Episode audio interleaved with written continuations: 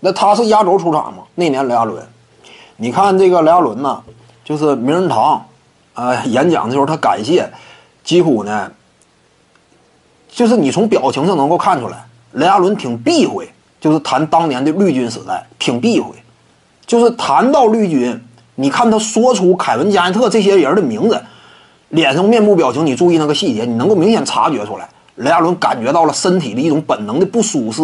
对不对？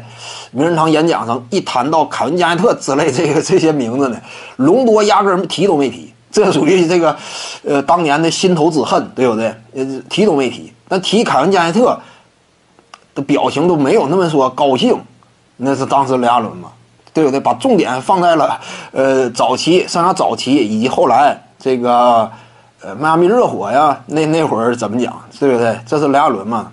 怎么说呢？其实就当时雷阿伦啊。他和这个绿军三巨头互相之间的恩怨纠葛呢，这玩意儿当然跟个人的个性有关，对不对？每个人他都有独特的性格，这个你很难说进行指责。但是就客观来讲，雷阿伦呢，就在这个小群体当中呢，有点被排挤。拉乔隆多，对不对？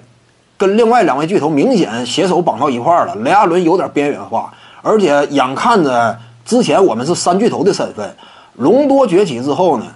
开始占据大量球权，而且呢，对于雷阿伦呢，隆多还怎么讲？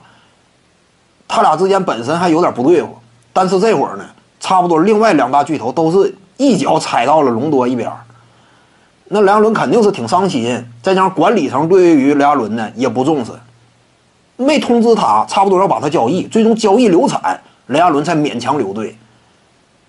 那你想想当时的环境，管理层不重视，我在队内呢。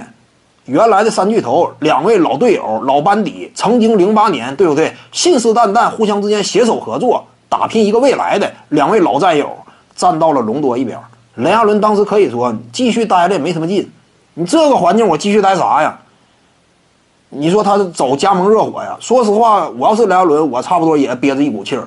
你们都排挤我，那我加盟热火怎么的？我加盟热火，我收拾你们，对不对？你当时以雷阿伦来讲，也是可能是这样。说什么我背叛你们呢？那你你们是怎么对待我的呀？徐静宇的八堂表达课在喜马拉雅平台已经同步上线了。各位观众要是有兴趣的话呢，可以点击进入到我的个人主页当中，在专辑页面下您就可以找到它了。